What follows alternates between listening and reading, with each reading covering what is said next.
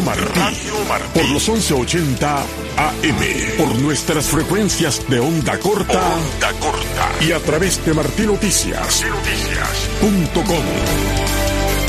Radio Martí, siempre contigo.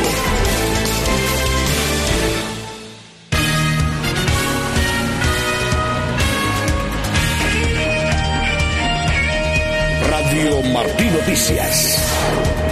12 con 30 minutos, esta es la segunda media hora de este noticiero del mediodía de Martín Noticias en esta emisión que corresponde al miércoles 28 de febrero de este año 2024.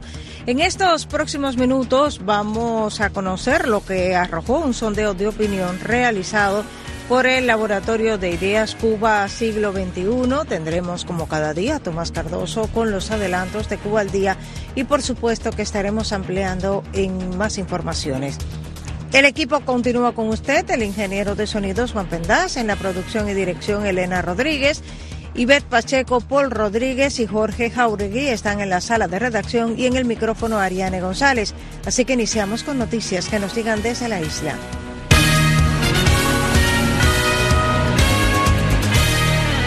Según un sondeo de opinión realizado en la isla por el Laboratorio de Ideas Cuba Siglo XXI, las prioridades para los habitantes son la alimentación, la salud pública, la salubridad, la electricidad, la inseguridad pública, la delincuencia, la corrupción, la educación y el transporte público. Luis Guardia tiene este informe. Un sondeo de opinión realizado por el Laboratorio de Ideas Cuba Siglo XXI en la isla arrojó que la alimentación es percibida como el principal problema que aqueja a la población. El 79% lo identificó como la prioridad número uno a resolver, mientras que el 20% lo ubicó en segundo lugar. Es decir, el 99% de los participantes priorizó este problema. Hay un desabastecimiento total en las tiendas, tanto en los productos de primera necesidad como en cualquier producto. Que no hay medicamentos, porque estamos en una cola de medicamentos de las 5 de la mañana. La salud pública y la salubridad es otro de los problemas señalados por el sondeo. El 58% de los encuestados lo identificó como la segunda urgencia. Posteriormente se ubicaron la electricidad, la inseguridad pública, la delincuencia, la corrupción, la educación y el transporte público. La falta de libertades fue otro de los tópicos analizados por el sondeo. Un 92% considera que la libertad económica es importante para resolver la crisis en Cuba. La libertad de pensamiento, expresión, y comunicación captó prácticamente a la mitad de los encuestados. Según el estudio, llama la atención la coincidencia de los participantes en asociar el respeto de las libertades básicas con la posibilidad de enfriar el éxodo migratorio y contener la creciente violencia política y social. Desde julio de 2021, cuando se escenificaron las masivas protestas antigubernamentales y el régimen desató su accionar represivo contra los pacíficos manifestantes, más de 500.000 cubanos optaron por escapar de la isla de gobierno comunista. Luis Guardia, Martín Noticias. Familiares del preso político Yandier García Labrada, miembro del Movimiento Cristiano Liberación, pudieron visitarlo el martes en la cárcel de Guabinellón 8. Desde las Tunas, el activista Irán Almaguer Labrada, hermano del opositor, así lo dijo a Martín Noticias. Eh, mi nombre es Irán Almaguer Labrada, activista del Movimiento Cristiano Liberación, hermano de Yandier García Labrada, preso político. Eh, en el día de, ayer, 27 febrero.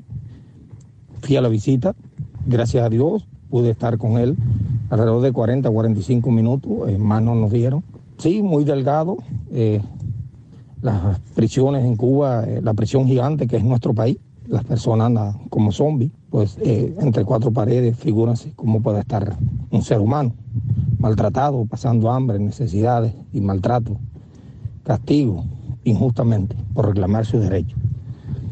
Eh, nada, muy firme, muy firme, muy decidido de lo que es él, esperando. Estamos en espera de. Ya mi hermano va para cuatro años de detenido. Veremos ver en los próximos meses qué pueda suceder. Yandier García Labrada fue arrestado en Manatí, en Las Tunas, en octubre del 2020 por protestar en una cola para comprar alimentos en esa localidad. Fue llevado a la prisión y en junio de 2021 fue sentenciado a cinco años de cárcel por cargos de desacato, atentado a la autoridad y propagación de epidemias. Y 20 balseros cubanos se mantienen bajo la custodia de las autoridades de Estados Unidos tras ser rescatados el sábado último por un buque de placer en aguas cercanas a la isla. Ricardo Quintana tiene este reportaje. Los pasajeros quedaron atónitos. Eran 20 almas que en una precaria embarcación decidieron desafiar la mar bravía y salir en busca de oportunidades en otra tierra. Los buques de placer que surcan las aguas entre Cuba y el sur de Estados Unidos suelen auxiliar a balseros cubanos que, en violación de las leyes, se hacen a la mar. Tras brindar el auxilio correspondiente, la dirección del crucero Celebration de la empresa Carnival comunicó lo que sucedía al Distrito 7 de la Guardia Costera, con sede en Miami. Este envió de inmediato una embarcación al lugar. El ente gubernamental confirmó más tarde en un comunicado que las 20 personas rescatadas eran de nacionalidad cubana, sin precisar, sin embargo, desde qué punto de la isla habían salido. El gobierno de Estados Unidos anunció en enero que expulsaría de inmediato a toda persona que cruce ilegalmente las fronteras terrestres o marítimas del país. Sobre estos migrantes pesa además la prohibición de entrar al país durante cinco años, un lapso en el que no podrán tampoco beneficiarse de medidas como el parol humanitario, entre otras oportunidades de migración por la vía legal. El pasado 25 de enero, la Guardia Costera de Estados Unidos repatrió a Cuba a 25 balseros que habían sido detenidos cerca de Cayo Hueso. Ricardo Quintana, Martín Noticias. 12 con 37 minutos. Vamos rápidamente a conocer lo que nos tiene preparado para hoy en Cuba al Día. Tomás Cardoso, buenas tardes. Buenas tardes, Ariane. Como siempre, un gusto estar acá en el Noticiero. Bueno, tenemos dos temas medulares hoy en el espacio. Primero que nada, eh, vamos a estar hablando con la mamá de un joven bipolar que está cumpliendo siete años por el 11J, por haber participado en las protestas populares en Guira de Melena. Eh, está en precarias condiciones en el penal de Guanajay y ella ayer se personó en Granja 5, donde es la cárcel donde inicialmente estaba, fue citada para aplicar por cuestiones de eh, desajuste mental para una licencia extrapenal y la jefa de servicios médicos del penal se lo negó porque ella supuestamente no pudo presentar las pruebas de su bipolaridad. Pero la historia no termina ahí, la historia es que esas pruebas están en fiscalía porque cuando el joven cayó preso por las protestas, ella las entregó. Y misteriosamente han desaparecido. Y ahora no aparece el psiquiatra, no aparece nadie que certifique un joven que incluso fue dado de baja del servicio por razones, psiquiátricas. Bueno, en fin, esa es la historia, la señora nos va a contar este testimonio. Y el tema central va a ser hoy ya el anuncio, a pesar de la impopularidad del gobierno cubano, de que a partir del primero de marzo empiezan los nuevos precios del combustible y la electricidad. En el caso de la electricidad es para consumidores de mucho voltaje, pero en el caso del combustible va a haber afectaciones para el transporte, los transportistas privados y vamos a poner esto en el espacio en perspectiva. Interesantes como siempre, así que usted no se lo pierda a las 2 de la tarde en Cuba al día. Gracias, Tomás. Martín Noticias en WhatsApp. Lo que pasa en Cuba. Lo importante, mantente informado sin censura. Síguenos en nuestro canal de WhatsApp, Martín Noticias. 12 con 39 minutos, avanzamos en más informaciones. Un carguero de propiedad británica que fue atacado por los sutiles en, se hunde en el Mar Rojo, generando un impacto medioambiental. Según advierte Estados Unidos, los detalles los tiene en este reportaje Judith Martín Rodríguez. Frente a las costas de Yemen, en el Golfo de Adén, se encuentra el carguero británico Rubimar, cuya estructura fue gravemente dañada como consecuencia de los ataques de los rebeldes hutíes, que hace varios días apuntaron a este buque que transportaba fertilizantes. El barco ahora en un lento proceso de hundimiento ha generado una inmensa mancha de petróleo de aproximadamente 29 kilómetros, según informó el Comando Central del Ejército estadounidense. Las acciones de la milicia Houthi en el Mar Rojo como respuesta a la ofensiva israelí en Gaza llevan semanas sitiando una de las rutas estratégicas más importantes para el comercio internacional y que ha provocado el encarecimiento de los costes y el retraso en las cadenas de suministro. En este contexto y con el objetivo de restaurar la seguridad y la libertad de navegación en el Mar Rojo, la Unión Europea puso en marcha la operación Aspides, un plan marítimo defensivo que aseguran restablecerá y salvaguardará la libertad de navegación en el Mar Rojo y el Golfo. La operación permanecerá activa a lo largo de las principales líneas de comunicación marítimas en el estrecho de Bab el Mandeb y el estrecho de Hormuz, así como en las aguas internacionales del Mar Rojo, el Golfo de Adén, el Mar Arábigo, el Golfo de Omán y el Golfo, según anunció el Consejo Europeo a través de un detallado comunicado. Judith Martín Rodríguez, Voz de América. El director interino de La Voz de América, John Lippman, denunció a Irán por condenar en ausencia a varios periodistas persas de la emisora estadounidense por presunta propaganda antigubernamental con penas no especificadas. Las condenas fueron relevadas o reveladas la semana pasada cuando el grupo de hacker Idat Ali publicó documentos en los que un tribunal de Teherán declaró culpables a una decena de periodistas de La Voz de América y otros medios de prensa occidentales en un juicio secreto celebrado en el 2022. Estas acciones de Irán son típicas de un régimen que no valora los derechos humanos ni el Estado de Derecho. Son intentos apenas velados de detener el libre flujo de información hacia Irán, dijo Lipman. El servicio persa de la Voz de América expresó apoyo tanto a sus periodistas como a sus informes. Y la subsecretaria de Estado adjunta en la Oficina de Democracia, Derechos Humanos y Trabajo del Departamento de Estado, Nicole Chulik, dijo que el sistema ruso de traslados forzosos de niños ucranianos es parte de una larga historia de intentos del Kremlin de negar y suprimir la identidad nacional de Ucrania. Nuestra corresponsal en Washington, Michelle Sague, informa. La subsecretaria de Estado adjunta en la Oficina de Democracia, Derechos Humanos y Trabajo del Departamento de Estado, Nicole Chulik, dijo que representantes y funcionarios de Rusia han vaciado los orfanatos y hogares para niños con discapacidades de Ucrania y han trasladado a estos niños al interior de Rusia dijo que informes han documentado ampliamente que estos niños están sujetos a una reeducación militarista pro-Rusia. Se les impide ponerse en contacto con sus familias y se les dice que sus familias le han abandonado y que Ucrania ya no existe. We know this is a deliberate, systematic effort by the Kremlin. Ella dice que se sabe que se trata de un esfuerzo deliberado y sistemático del Kremlin, que poco después de su inicio de la invasión a gran escala de Ucrania, el Kremlin promulgó una legislación para reubicar a los niños ucranianos en Rusia y proporcionarles la ciudadanía rusa por vía rápida. Chulik dijo que Estados Unidos sabe que funcionarios rusos de todos los niveles han facilitado este sistema, desde el presidente ruso Vladimir Putin hasta las autoridades delegadas en Rusia, las zonas ocupadas de Ucrania y los jefes de orfanatos en estas zonas.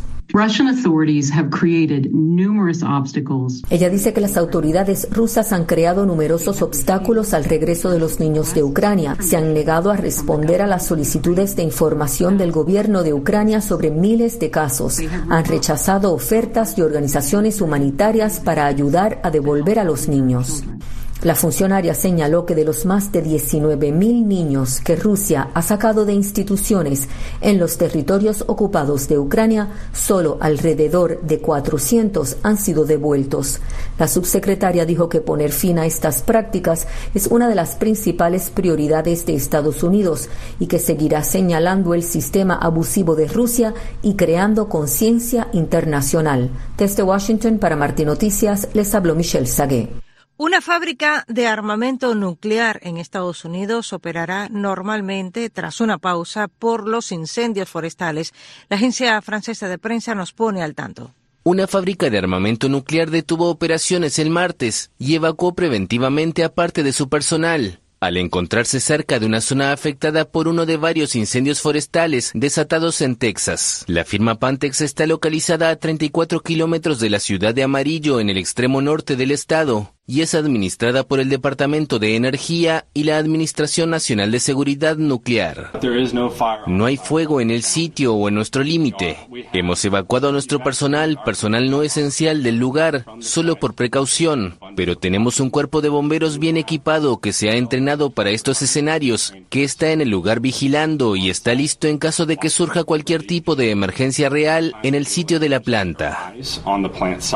El miércoles, la empresa anunció la reanudación de sus operaciones y aclaró que todas las armas y material especial están seguros y no han sido afectados. No obstante, un mapa de seguimiento del Servicio Forestal de Texas mostraba que los incendios en el área donde opera permanecían activos.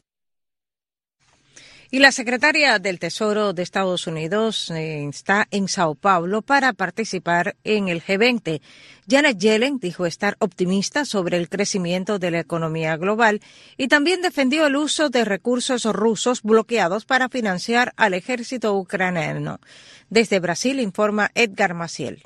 El motivo de la visita oficial de la secretaria del Tesoro de los Estados Unidos, Janet Yellen, es la reunión de ministros de Finanzas y jefes de los bancos centrales del G20, que se lleva a cabo en São Paulo este miércoles y jueves. El martes, Yellen participó en un evento en la Cámara Americana de Comercio para Brasil. En un encuentro con periodistas, celebró el buen resultado de la economía global, que a pesar de las proyecciones de desaceleración, terminó el año con un crecimiento del 3.1%. Ella dice que en 2023 el crecimiento global fue resiliente y más fuerte de lo previsto. El buen desempeño de la economía estadounidense ayudó a sostener ese crecimiento mundial. La secretaria Janet Yellen también destacó el papel de Brasil y otros países emergentes en el desempeño económico mundial y dijo estar alienada con las agendas brasileñas en la presidencia del G20, como la reforma del Fundo Monetario Internacional, dando más espacio a las naciones en desarrollo y la renegociación de deudas internacionales. Yellen mencionó la economía verde como una prioridad. También fue cuestionada sobre los conflictos actuales, como la guerra entre Israel y Hamas y el conflicto Ucrania-Rusia. Ella también solicitó el apoyo de los líderes globales para desbloquear casi 300 millones de dólares en activos rusos que han sido objeto de sanciones en los últimos años. El objetivo sería financiar la ayuda a las tropas ucranianas.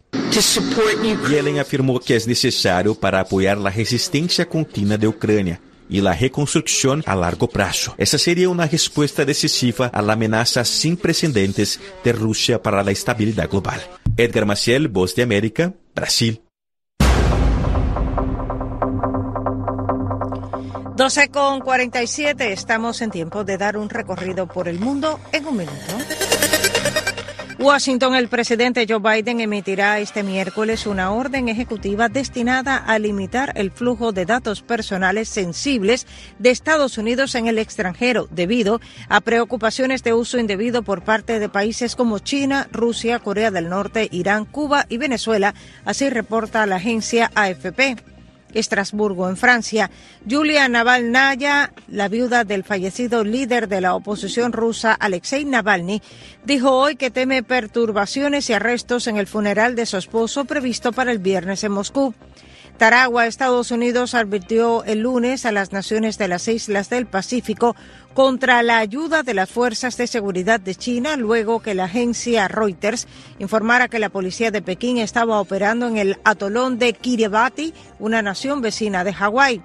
Rabat, los cadáveres de ocho migrantes fueron encontrados después de que su barco se hundiera frente a la costa norte de Marruecos, así dijeron hoy las autoridades locales, añadiendo que otros nueve fueron rescatados.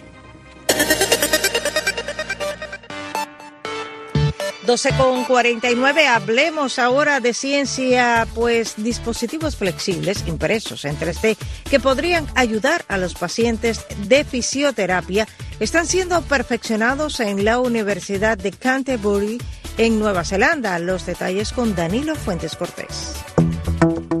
Elástico y con capacidad de detección incorporada. Las superficies interactivas que actúan como tela están siendo desarrolladas por un equipo de científicos de esta universidad. Ya se ha hecho bastante trabajo en el área de dispositivos digitales vestibles y ahora se trabaja en un nuevo enfoque para la forma en que esta tecnología se diseña y construye. Creado utilizando una impresora 3D de escritorio de varios materiales, el material dinámico está compuesto por pequeñas piezas impresas en 3D conectadas y cuenta con capacidades interactivas incrustadas durante el proceso de impresión. Los componentes electrónicos conectados por un hilo conductor reaccionan a la forma y el movimiento del cuerpo y pueden personalizarse según las necesidades individuales de los pacientes. Los materiales de tela digital podrían integrarse en la ropa, como por ejemplo una correa para la rodilla. Hay pequeñas luces LED con baterías que se encienden cuando detectan el ángulo correcto y la cantidad adecuada de contacto con la piel humana para corregir cualquier problema en la fisioterapia. El enfoque de la investigación se centra en desarrollar tecnologías emergentes como dispositivos vestibles, robótica e interfaces de usuario para que sea económico, sencillo y accesible construirlos y probarlos, y que el proceso de fabricación no requiera herramientas y componentes altamente técnicos o costosos. Actualmente en Nueva Zelanda se están dedicando cuantiosos recursos para continuar el proyecto con un enfoque en aplicaciones de salud digital. Para Martín Noticias, Danilo Fuentes Cortés.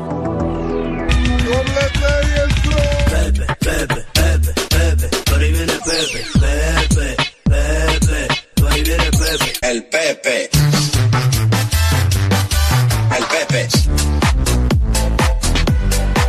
El Pepe. Te sorprende. Fútbol, Pepe Lacayo. Me sorprendió. Y el también dos victorias en 24 horas y bien, bien ganados. Eh, y también me sorprende lo que está pasando con el joven pitcher cubano-americano Alec Manoa, que hace solamente año y medio participó en el Juego de las Estrellas, ponchó a los tres bateadores que vio, pero en la temporada pasada tuvo una, una campaña espantosa. Mira, te voy a decir lo que pasó. A ver. En el 2022 ganó 16 juegos. El año pasado 3. En el 2022 tuvo efectividad de 2.24. El año pasado más del doble, oh. casi 6, sí. El año pasado ponchó a la mitad de lo que ponchó en el, en el 2022 y su web casi el doble también. Eh, bueno, se, se había quejado de problemas en el codo, en el hombro, estuvo ausente un rato, lo mandaron a las ligas menores, pero están convencidos los médicos de que el problema de Alec Manoa, cubano-americano nacido aquí en el sur de la Florida, hijo de padres cubanos, es un problema mental y no físico. Oh. En su primera apertura ayer, anoche, en el béisbol de, de la primavera, golpeó, dio tres pelotazos a tres bateadores distintos en dos entradas y un tercio. O sea, no exactamente como uno quería comenzar su pretemporada. Eh, vamos a ver qué pasa con Alec Manoa, pero los azulejos de Toronto se están en este momento están viendo a ver qué hacen con él, porque él se supone, el año pasado iba a ser el primer abridor en la rotación de picheo del equipo, el número uno, y terminó en las ligas menores. Vamos a ver si logra recuperar su forma del 2022 que lo condujo al Juego de las Estrellas. Exacto. Mientras tanto, los Orioles de Baltimore le dan contrato de liga menor al veterano pitcher colombiano Julio Teherán, que ya tiene 33 años de edad. Si logra integrarse al equipo la primera semana de abril cuando se cante play ball, entonces ganaría 2 millones de dólares solamente por ser miembro en la planilla del club. Así que vamos a ver, en su carrera profesional el colombiano Julio Terán suma 81 victorias, 82 derrotas con efectividad de 3.83, que no es malo. No. ¿Ok? En 1.468 innings y 1.257 ponches. En la semifinal de la Copa del Rey. A ver. En el Anoeta, en San Sebastián. Sí, señor. 49 mil fanáticos y vino el Mallorca y ganó por penaltis 5 por 4. El partido terminó empatado 1 a 1 en tiempo reglamentario. 1 a 1 en tiempo suplementario fueron a los penaltis y ganó el Mallorca 5 por 4. ¿Qué significa esto? Significa muchísimo más que una sola eh, victoria y clasificación a la final de la Copa del Rey contra el ganador mañana entre el Bilbao y el Atlético. También pone al Mallorca ya desde ahora en la Supercopa Española que se va a jugar Exacto. noviembre, diciembre de este año. Así que recuerda, la Supercopa se juega cada año entre el número uno y número dos de la liga y el número uno y número dos de la Copa. Y ya el Mallorca está clasificado pase lo que pase. Y también lo pone eh, con la posibilidad de ganar dos trofeos en la segunda liga más importante del mundo, que es la Liga Española. Mañana a las 3 pm hora de Cuba, en Bilbao, el encuentro de vuelta entre el Atlético de Madrid y el Bilbao para ver cuál de los dos va a jugar contra el Mallorca en Sevilla por la final de la Copa del Rey. Así, que, esperemos. Esperemos, ya mañana a esta hora mucha gente en Cuba va a estar viendo el partido entre el Athletic y el Atlético. El Atlético. Para que tú veas cómo es. En el baloncesto de la NBA, el equipo de Juan Pendas, los Celtas de Boston, fácilmente derrotaron a los 76ers de Filadelfia por paliza, gracias a Jason Tatum Dice y sus era lo que 29 esperaba puntos. Juanito no sabía si Jason Tatum iba a jugar ayer. Pero él Sí. confía en los Celtas de Boston. Sí, sí, no. Pero mira, eh, eh, man, aún sin Jason Tatum hubieran ganado este partido. El Miami Heat ganó por segunda vez en 24 horas en su gira por la costa del Pacífico.